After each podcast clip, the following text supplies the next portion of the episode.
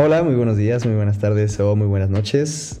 Eh, me encuentro aquí otra vez. Eh, estaba bastante distraído, hace bastante tiempo que no grababa. Estaba bastante ocupado, pero em, quería aprovechar esta oportunidad eh, bastante curiosa que se me presentó.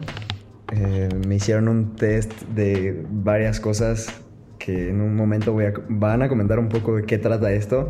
También me emociona bastante esto porque es mi primer episodio con alguien. Ya tenía planeado hacer un episodio con alguien, pero no había podido pactar bien o fijar bien las fechas. Entonces, eh, es bastante interesante, me gusta. Entonces, eh, estoy aquí con la persona que me hizo unos tests bastante curiosos se llama Giselle, estudia psicología y bueno, hola.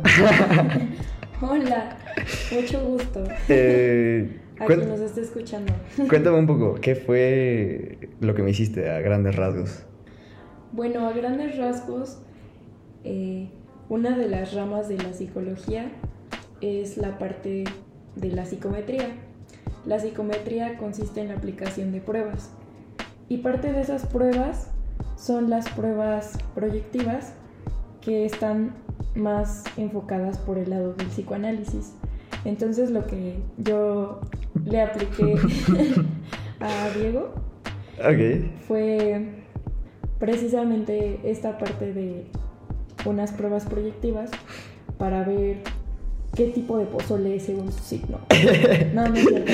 no, sí fue un poco así. Yo me, sentí un poco así cuando me estaba leyendo o vaya, estaba interpretando lo que yo estaba haciendo. Me sentí un poco como justamente qué tipo de qué tipo de Michi eres, ¿no? Punto y te digo qué tipo de Michi eres, ¿no? Sí, básicamente es como no tengo pruebas, pero tampoco dudas. Bueno, o sea, probablemente sí hay un sí, de hecho sí hay un sustento teórico con todo esto, pero básicamente en estas pruebas se interpreta lo que la persona hace, el cómo realiza los trazos, cómo dibuja, y eso puede revelar aspectos de sí mismo, de su personalidad de lo que está viviendo en esos momentos. Básicamente en eso eh, consiste. Era un poco raro, era un poco raro porque yo sí me sentía un poco observado. O sea, era como que o sea, yo sabía lo que tenía que hacer porque fueron las instrucciones, pero fue como no sé, como lo estaré haciendo Lo estaré haciendo bien, lo estaré haciendo mal, está bien. Eh, de repente me puse un poco nerviosa, dije, oh, ¿qué estoy haciendo? mi mamá me advirtió que no hiciera este tipo de cosas. Mi, mamá me dijo que no me acercara a ese tipo de chicos. sí, sí, entonces, eh, pues bueno, eh, es como como, como darte una perspectiva. Yo le dije que había hecho unas cuando fui al gobierno, cuando trabajé en gobierno me hicieron un par y, ya, pero como que jamás me contaron como que qué específicamente era, ¿no? Y está padre, entonces, ¿qué puedes decir como a grandes rasgos eh, que viste así como, como en mm. general, algo así muy, muy amplio? Bueno, Creo que algo que pude ver es que eres una persona que, que quiere enfocarse en el futuro, en los proyectos que va a realizar después. Quizás mm, hay cierta desorganización en algunas cosas, pero creo que todo es parte del proceso, ¿no? Como de crecimiento, de de lograr grandes cosas. Mm, me hace mucho sentido cómo realizas tus dibujos por la etapa de vida en la cual estamos viviendo. Debido a que, bueno, no es algo que solamente he percibido en ti, ¿no? Sino que lo he percibido en personas que conozco. ¿Como de nuestra edad? Sí, claro. O sea, a fin de cuentas, en eh, nuestra en nuestra vida pasamos por distintos cambios. Y este es un, un, cambio importante porque es cuando pasas de la adolescencia tardía. Soy adolescente tardío. A la adultez real, ¿sabes? El hecho de enfrentarte a un ambiente laboral, el, el hecho de que ya no estás tan cerca de tus padres, en el cual tienes que definir un rumbo en tu vida, qué es lo que quieres hacer, ¿no? Entonces, creo que es bastante coherente con la, con la edad con la que estamos viviendo. Creo que todos en el fondo buscamos algo. Algunos no lo tienen tan definido, algunos ya lo tienen definido, pero, pero creo que es algo propio de, de nuestra edad, ¿no? De los 23 años. y, y bueno, o sea, estas pruebas te dan como una perspectiva, ¿no? A, a ti de, de, de tu paciente, por así decirlo. No sé si es un paciente Sí. específicamente. Sí, precisamente. Algo que, bueno, que es muy importante es el hecho de que antes de que tú realices una prueba, cosa que, sola- que yo solamente te apliqué la prueba, tienes que hacer, un, eh, hacer una entrevista. Ok. Una entrevista es muy importante porque en ella puedes re- recabar aspectos de la persona tener como en palabras algo mucho más definido porque no se trata de simples interpretaciones. Son hechos que tú ya conoces de la persona y de alguna forma los dibujos te confirman o te niegan ciertas cosas. Ok, ok, ok. Básicamente lo que se plasma en un dibujo es una cuestión inconsciente, cosa que tal vez tú como psicólogo lo puedes ver, pero no lo das por sentado. Tú no tienes que afirmar nada, pero sí realmente preguntárselo a la otra persona. Hacer hipótesis, hacer una interpretación y ver qué tanto sentido le hace a la otra persona, precisamente para darle recomendaciones que le sean útiles para un tratamiento. O simplemente estas pruebas también se pueden realizar cuando te contratan en algún trabajo, por, así decirlo. Desconozco la razón por la cual las hiciste antes, pero si fue el gobierno, precisamente yo creo que era por esta cuestión de evaluar ciertos aspectos psicológicos para ver si eras apto para cierto puesto. Ok. Eso es algo que hacen los psicólogos organizacionales, Cool. aplicación de pruebas. ¿Y a ti te gusta eso? Pues no es que me guste tanto eso. Pero es algo que tenías que Mm, hacer. Sí, es algo que creo que todo psicólogo debería aprender. A final de cuentas, la psicología estudia el comportamiento humano y creo que entre más herramientas tengamos para darle explicación a los fenómenos psicológicos o al comportamiento de una persona, pues está más cool, ¿no? Así Claro. puedes como realmente entender a una persona. O sea que sí, sí les mentes, totalmente. Pues no sé si leo las mentes como tal, Ajá. Pero he llegado a la conclusión de que esa frase, aunque suene chusca, Ajá. tiene cierta parte de verdad. Ok. ¿Por qué? Ajá. Es como en la ciencia. Ok. En la ciencia puedes predecir ciertos fenómenos. ¿Por qué? Por el conjunto de varias cosas que te llevan a un resultado y por la repetición de estas cosas. Eso es el método científico. En la psicología existe algo llamado método clínico. Ok, eso no Y sabía. también existe algo llamado, por ejemplo, síndrome, ¿no? Un síndrome es un conjunto de causales o circunstancias que te llevan a cierto fenómeno psicológico. Ok. Entonces, creo que una persona cuando entiende de dónde vienen las cosas, cuáles son las posibles causas. mm, no La sé. raíz, por así decirlo. Ajá, podría decirse como, por darte un ejemplo, Ujú. no sé, ¿qué genera que llueva? No soy muy científica. Bueno, humedad, ¿no? Se Pero condensa supongamos, y. la, co- la condensación del agua, puede ser los árboles, puede ser la temperatura, pueden Muchos ser factores. muchos factores. Una persona que se encarga de estudiar eso sabe que si todas esas situaciones se presentan en determinado momento, pues va a llover. Ok. Lo mismo pasa con la psicología. Cool. Tú ves ciertos elementos en una persona que ya los viste previamente porque hay muchos casos clínicos previos que sustentan ese fenómeno psicológico. Ok. Entonces cuando un paciente llega a tu consultorio y te dice algo como de no, pues me he sentido así, así, mi familia es así, así, mis amigos son así, así. Esa persona no te ha dicho lo que tiene, porque muchas veces ni siquiera los mismos pacientes saben lo que tienen. Pero tú ya lo sabes. ¿Por qué? Porque has visto casos anteriores que sustentan eso. Entonces, Es como una guía, ¿no? ajá, es como una guía. O sea, no le lees la mente, pero ya sabes lo que te va a decir. ¿Por qué? Porque has visto muchos casos iguales a los de esta persona. Quizás no exactamente iguales, porque todas Ah, las claro. personas son diferentes. Pero en gran parte ya entiendes por dónde va ese camino. Ok. Entonces sí, digamos que sí. Sí, sí, lo Sí puedes leer mentes y más si conoces el lenguaje corporal, no sé, entiendes cómo, cómo funciona la mente, cómo funciona la sociedad. Creo que Qué puedes ser bastante, no sé, bastante precisa en el hecho de saber qué tiene una persona Ok. y por ende decirle qué debería hacer para sentirse mejor. Bueno, más que decirle qué debería hacer, cómo lograr que esa persona quiera ese cambio. Ok, sí, claro, porque si la persona no está dispuesta a generar el cambio, pues da igual lo que le recomiendes, ¿no? Por así decirlo, o sea... Sí, precisamente es como...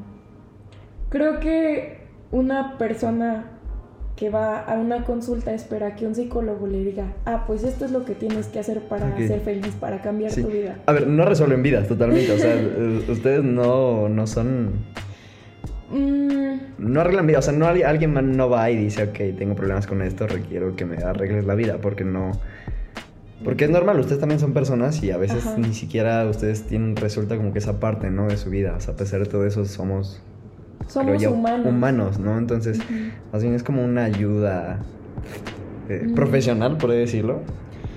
Creo que dependería mucho del enfoque, pero creo que en general algo que algo que hace un psicólogo y creo que esto es algo importante porque es una parte que no se ve demasiado es que un psicólogo no te va a decir ah, no te va a decir a menos que seas un psicólogo conductual Ok, haz esto y esto y esto y vas a ser feliz ok.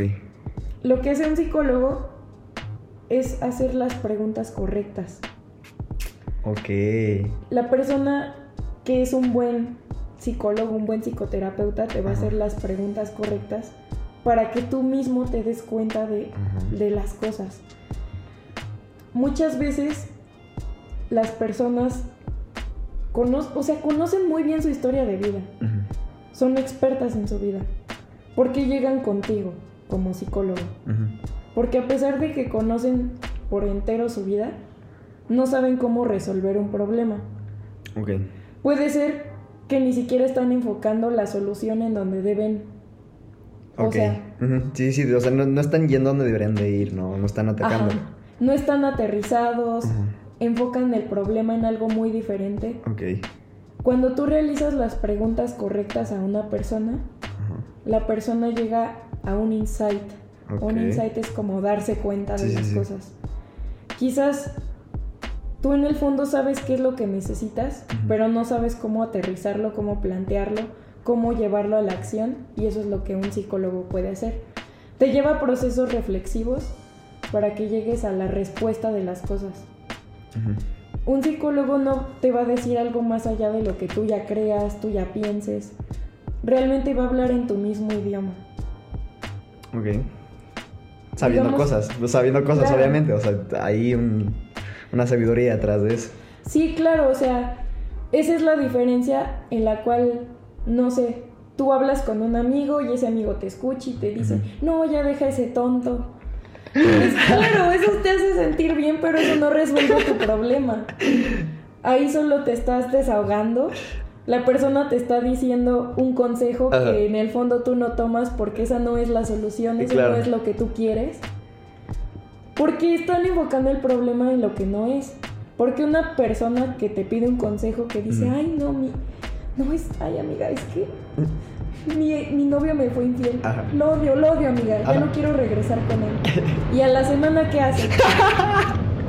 ya regresó con su ex. Y es como de. ¿Y para qué te escuché dos horas y media? Te aconsejé. Ah, qué Pues- rico. Porque realmente el que tú le digas a alguien, haz esto, Claro. haz aquello, no le va a generar ningún cambio porque esa persona en el fondo no quiere cambiar o no se ha dado cuenta por qué sigue en esa relación. ok. La gente lo que en realidad busca es una explicación, busca cubrir una necesidad o atender un deseo. Sí, sí, sí, sí. Entonces, ¿qué hace un psicólogo? en lugar de decirte, ay no, amiga, déjalo. Ajá. Ok, pero ¿por qué te metiste en esa relación para empezar? Ok. ¿Qué te hace sentir esta persona? ¿Cuáles son tus miedos de fondo? Ok. Eh, ¿No crees que esto es muy similar a cosas que pasaste en el pasado? ok. ¿Cómo afrontaste esas situaciones? La vas llevando a una serie de preguntas que la hacen reflexionar y darse cuenta de, estoy con esta persona que me fue infiel porque quizás vi que mis padres tenían problemas en ese tema y yo aprendí eso, estoy repitiendo patrones de conducta. Wow. Realmente no quiero esto para mí, esto es lo que yo aspiro de una relación. O sea, Wow, sí. es sí, como el autoconocimiento. Me gusta ahora que dices todo eso, me gusta pensar que son más como de asertividad, ¿no? O sea, qué tan asertivo puede ser para ayudar a alguien, ¿no? Porque justo dices, ok, te llega un amigo con un problema y le dices, ok, yo puedo ver esto, ¿no? O, güey, haz esto, ¿no? Pero realmente, ¿qué tan asertivo eres con sus necesidades, ¿no? Creo que va con eso, ser asertivo con, con, con lo que la otra persona necesita en- en ese momento. Está padre, no, no lo había visto como De esa manera. de esa manera. Ajá. Pues quizás no es intencional, o sea, obviamente tú vas a querer aconsejar a tu amigo porque lo quieres, Claro. pero realmente a veces no es lo que esa persona necesita. Pero realmente cómo podrías saberlo, ¿no? A menos que es algo que ya hayas reflexionado mucho y... Que seas un, un sabio filósofo del siglo I. Exactamente, pero... Y, y- y fíjate, esto es lo, lo bonito de la psicología. Realmente la persona en el fondo tiene la respuesta de todas esas preguntas. Ok. La persona es tan sabia que podría saber cómo resolver sus problemas. La cuestión es que Ajá. hay cosas en las cuales no se había puesto a pensar, puntos de vista que no había tomado en cuenta. Por ende, tiene la respuesta, pero no lo sabe.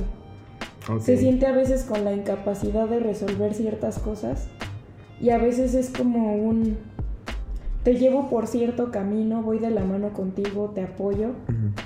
y te hago darte cuenta de que realmente tú tienes en tus manos el poder para cambiar esa situación que no te gusta. La Quizás respuesta siempre estuvo en mí. la respuesta, el veneno y la, ¿Y la la medicina, la cura siempre estuvo En dentro de ti. Oh, qué bonito es veces- escuchar eso. Claro, o sea, nada surge de la nada, o sea, Ah. entender que todas las cosas tienen un, un origen, ¿no? Y muchas veces el origen somos nosotros mismos, pero nos limitamos a pensar en ciertas cosas, Ajá. a pensar que no merecemos las cosas, no sé. O sea, ¿qué podrías ver que tal vez muchos problemas son más como de autosabotaje realmente? Eh, o sea, como que. Pues sí, o sea.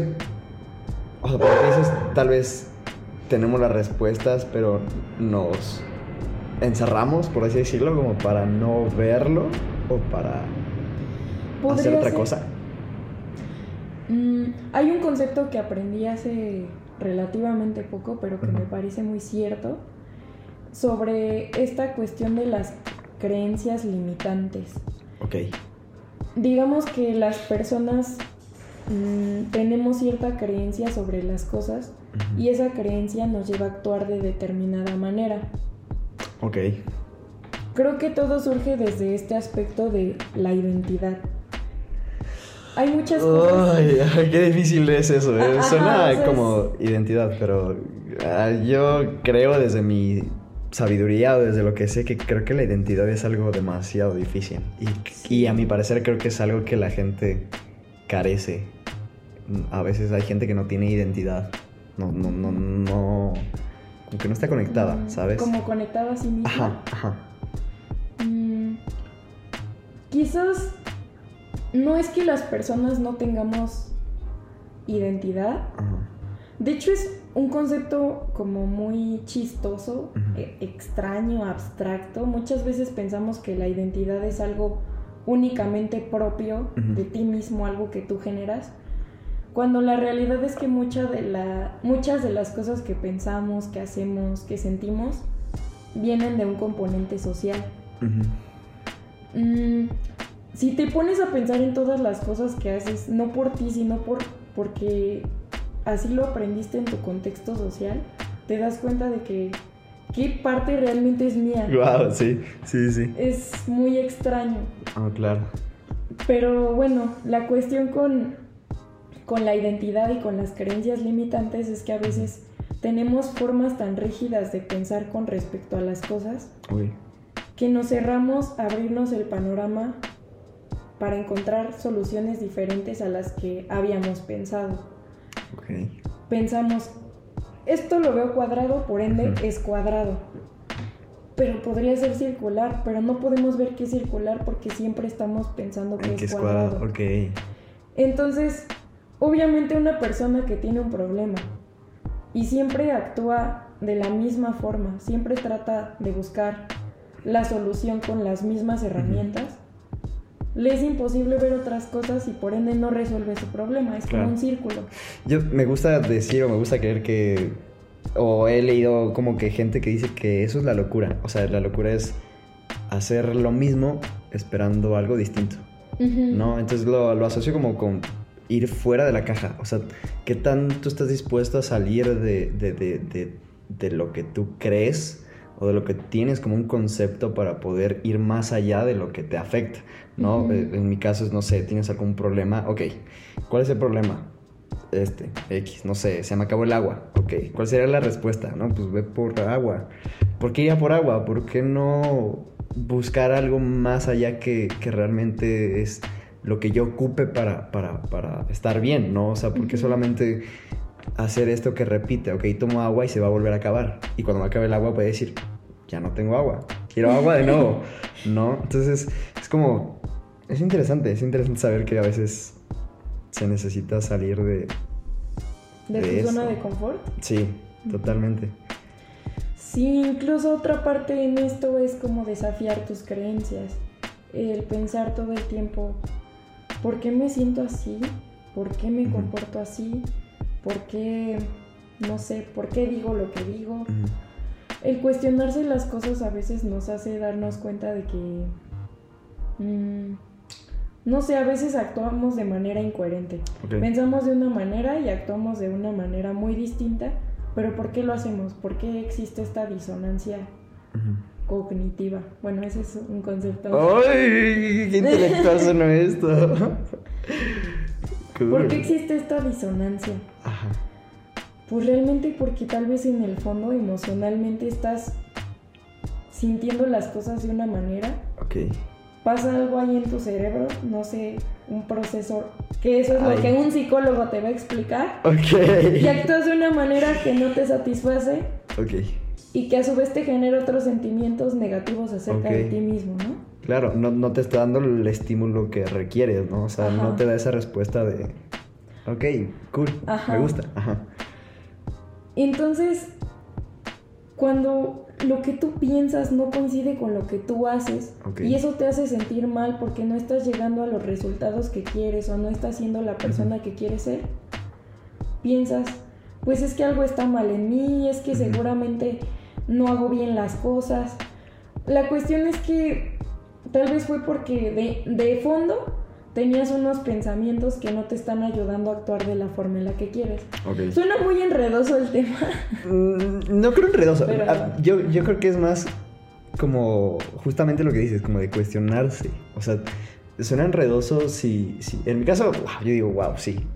Totalmente, ¿no? Pero si no estás como acostumbrado, acostumbrada a cuestionarte, no, no puedes llegar como, como a esa como ese inicio, ¿sabes? Como que, al, ok, ¿de dónde viene esto? ¿Por qué hago esto? ¿Por qué, ¿Por qué hago lo que hago? ¿Por qué vivo lo que vivo? ¿Por qué digo lo que digo? ¿Por qué estoy haciendo lo que estoy haciendo? Y, y creo que a veces justo no nos estamos cuestionando bastante, ¿sabes? Acerca de nuestra vida, ¿no? Estoy haciendo esto, ok, no me hace feliz. Bueno, y luego, o sea, ¿por qué lo sigues haciendo? No, eh, suena muy chistoso, es como cuando te dicen, eh, eh, me siento mal, pues siéntate bien. O sea, o sea, suena como cliché, pero siento que detrás de ese siéntate bien hay algo más profundo, o sea, no es simplemente lo que, pues ya, me siento mejor, ya, pum, listo. O sea, es más como un, ¿por qué me siento mal? O sea, ¿por qué, ¿por qué si estoy haciendo esto no estoy consiguiendo esto?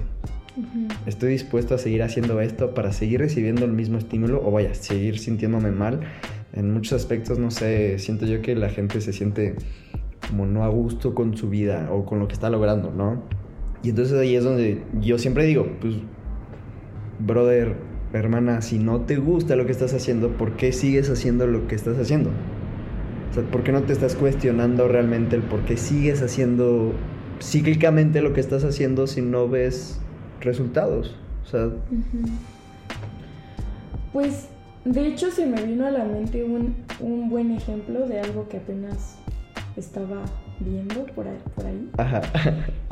por ejemplo, en el tema de las relaciones. Porque una persona que es infeliz con su pareja está con su pareja que la hace infeliz. Claro. Por un lado está este sentimiento. ¿Sabes qué? Me siento insatisfecha con mi pareja. Pero ¿qué hace? Se queda con su pareja. lo, que, lo que hace no coincide con lo que piensa, con lo que siente. Ok, sí, sí. ¿Por qué una persona se quedaría ahí? Bueno, realmente las personas que vienen a consulta no tienen idea de por qué existe esta disonancia entre lo que hace y lo que siente. Obviamente es muy fácil decir, ah, pues déjalo. ¿Ya? Claro. Pues claro que la persona sabe que lo tiene que dejar. Pero no puede. ¿Por qué no puede dejarlo?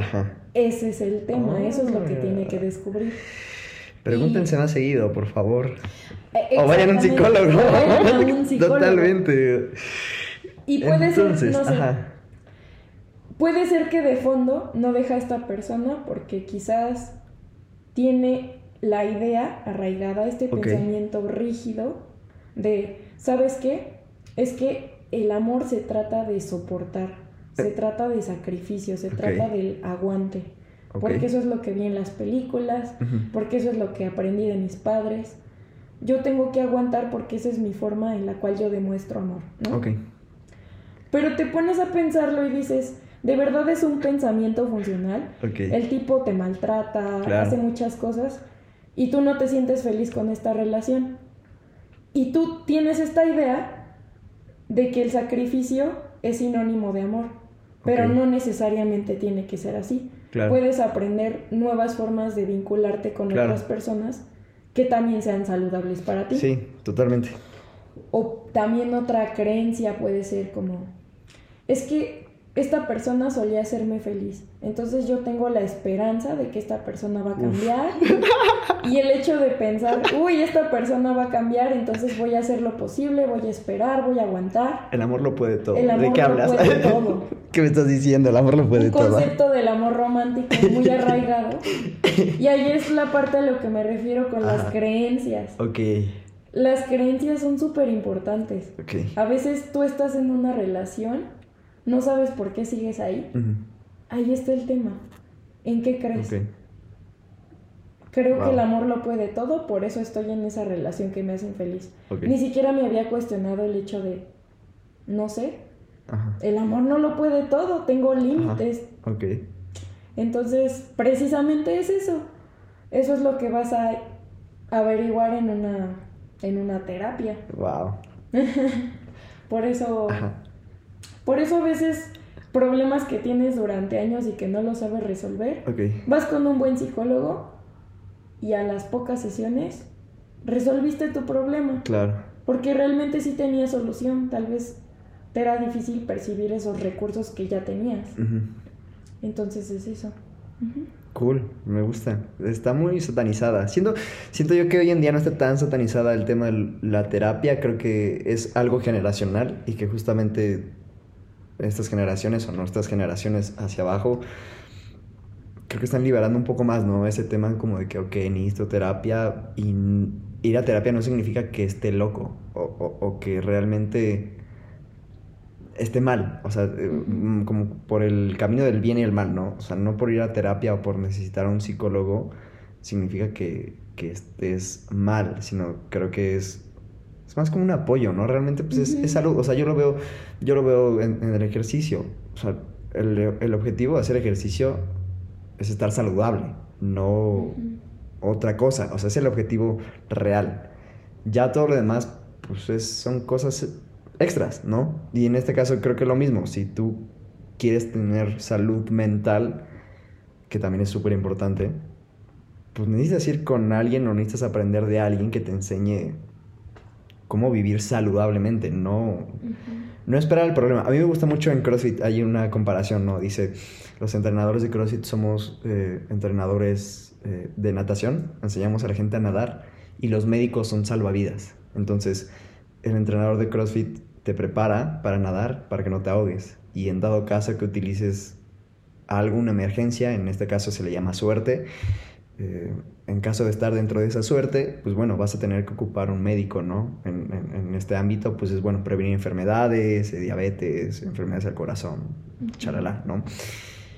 Y creo que en este caso es igual, ¿no? Siento yo que los psicólogos son un... es, es una buena... Es, como una herramienta. sí, es, es una buena herramienta para poder saber nadar y no ahogarte cuando necesites ayuda, ¿sabes? Entonces, creo yo que es como un poco más eh, libre hoy en día ese tema de, la salud mental. Sí, es algo que poco a poco se va, no sé, naturalizando un poco más. Porque incluso recuerdo que mi profesora comentó en una ocasión que tuvo una paciente que no había sido diagnosticada correctamente durante muchísimo tiempo. Y que previamente a su consulta psicológica fue con un padre y la estaban exorcizando. Oh, no. Su madre prefería creer que su madre tenía un demonio adentro a que estaba loca, ¿no? Como dicen. Entonces, cuando se dieron cuenta que... Yo solo, vine, yo solo vine a dar gracias, dice. Yo venía a dar gracias al Señor y, ya la tienen en un cuarto No sé, pues fue como muy chusco. Y mi profesora no lo podía creer, o sea, su, su, mamá no la quería llevar al psicólogo porque decía, no, es que mi hija no está loca, tiene al demonio. Eso es el diablo, dice. Eso es el, eh, tiene al diablo. No, resulta que tenía un problema de epilepsia, ¿no? Ok. También tenía unas cuestiones ahí, pues en la parte psicológica. Ok. Pero cosa que se resolvió en pocas sesiones porque ese era su problema. O sea, creo que muchas veces hay personas que viven con ciertas cargas en su vida pero a veces tienen este estigma sobre el hecho incluso de pedir la ayuda, que pueden vivir con problemas durante años y eso les genera mucho malestar, pero cuando encuentras la solución a lo que pues, tú, necesitas, te das cuenta de que tu problema sí tenía salida, sí había una solución, pero no eras capaz de verlo a lo mejor. Entonces, pues no sé, o sea, es es complicado y es algo que poco a poco se va aceptando más. Pero, pues, eh, me, me alegra que sea así, ¿sabes? Que, que, cada vez tenga mayor aceptación porque creo que la parte psicológica también es algo importante. Claro. El cómo nos sentimos. Influye en la salud. No nos enseñan, no nos enseñan cómo sentir. Uno no aprende cómo sentir o qué sentir. O incluso si lo aprendemos. Bueno, o sea, vaya, no hay como algo que te digan, oye, ¿sabes qué? Está bien sentirte mal, ¿sabes? O sea, está, el hecho de saber que está bien sentirte mal, mucha gente no puede percibirlo. O sea, es como, ¿por qué tengo que estar mal? ¿Por qué me siento mal? En lugar de decir, ok, no está mal estar mal, ¿sabes? O sea, no, no pasa nada, es normal, somos humanos. A veces puedes estar bien, súper feliz y, y hay veces que que no, no se puede, sí. También. Claro. Sí, incluso mm, te da otra perspectiva porque algo que se me hace bien bonito y una explicación sobre la cuestión de las emociones es, sí, precisamente nos han enseñado que tal vez no está bien no sentirse bien, pero también hay que entender que las emociones tienen pues un sustento biológico. Claro. Por algo sentimos miedo, por algo sentimos tristeza. Okay. De hecho, la mayoría de las emociones que sentimos son negativas. Si, te fijas, si te fijas, la mayor parte de las emociones son negativas. El miedo, el asco, eh, la tristeza, la angustia, el enojo. ¿Cuántas hay que se enfoquen en lo positivo? La felicidad, eh, la euforia, el enamoramiento puede ser. Pero realmente hay muchas emociones negativas porque son las que desarrollamos primero. Primero desarrollamos el miedo para sobrevivir. La tristeza nos ayuda a buscar un nivel de conexión con las personas. Quizás el enojo nos ayuda a establecer límites. Ok. Mm, no sé, todas, las, todas las emociones tienen una, una razón de ser. Entonces no tendrían por qué ser malas o buenas. O buenas, ok. Es más como la conexión que tienes, ¿no? Con, con las emociones. Precisamente, o sea, es como, bueno, estoy sintiendo esto, ¿por qué lo estoy sintiendo? Ok. Pues tiene completamente razón de ser por la situación por la que estoy pasando. O sea, me corta mi novia, voy a estar muy feliz. Pues no, creo que no me voy a sentir feliz porque eso me genera dolor. Claro. Pero para algo existen, o sea, es importante entender que las emociones sirven para algo y aceptar, pues que están ahí, ¿no? Abrazarlas, no sí, sé. Totalmente. Aceptarlas. Y eventualmente estas emociones negativas nos hacen disfrutar más los momentos en los cuales nos sentimos felices. Bien, ajá, wow. Crea un contraste. Ajá. Un equilibrio. Un equilibrio, claro, como debería ser todo, equilibrado. Ajá. Entonces, sí, ¿Qué te diría yo? Ajá. Mm, no necesariamente todas las personas tienen que ir con un psicólogo. Es una herramienta, a final de cuentas. Pero puedes tener salud mental y decidir ir con un psicólogo y está, está bien. Está cool, ok. Y los psicólogos no son para la gente que está loca, es para la gente que quiere hacer un cambio en sus vidas, que quieren mejorar en algo y que quieren más herramientas. Eso es lo que yo definiría. Que les lean la mente. Básicamente. ok, está interesante, me gusta. Eh, pues bueno, creo que ha sido bastante aprendizaje por el día de hoy. Eh, yo me voy bastante contento, me voy analizado, me voy eh, dibujado. estuvo bastante entretenido la prueba. Eh, te agradezco bastante. Y pues sí, hasta aquí lo voy a dejar. Em, um, sí, no, no tenía ningún pendiente. Em, quiero hacer las recomendaciones de este capítulo. Eh, ¿Quieres recomendar algo? Mm, mi recomendación es que... no sé. Puede ser general. Yo recomiendo música, películas, cosas así. Puede ser una recomendación general también, puede ser lo que quieras recomendar. Es, eres libre de recomendar lo que gustes. Pues mi recomendación es que siempre que sientan que hay algo que no pueden resolver, tal vez no están viendo las cosas de manera íntegra, siempre hay una solución para los problemas. Sí hay cosas que no están bajo nuestro control. A veces no podemos controlar las circunstancias, pero sí la forma en cómo nos sentimos con respecto a esas circunstancias.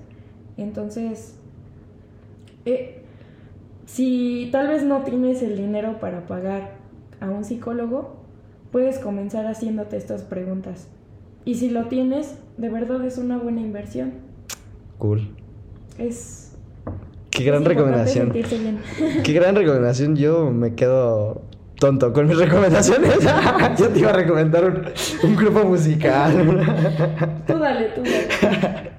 Ok, quiero recomendar. Eh, quiero recomendar un disco que se llama Autogol. se llama Duplat, el dude que, que, lo canta. Es increíble, me, me, me, encantó. Llevo escuchándolo como dos, tres veces por semana. O sea, neta, está muy cool. Eh también quiero recomendar, quiero recomendar Guardianes de la Galaxia. Hace mucho no iba al cine. Fui al cine a verla y es increíble. Si quieres tener una mejor experiencia, yo te recomiendo, si no has visto Guardianes de la Galaxia, ve las otras dos películas sin problema. Y están muy cool. O sea, neta, es cine, neta es cine. gran, gran recomendación. me, me encantó bastante, totalmente. Y creo que ya. eh, te dejo mis redes sociales. eh, me encuentras como. Wow, no me acuerdo. Panadic. Putz, sí, sí, hace mucho que no hacía esto. No, se, se pierde la costumbre.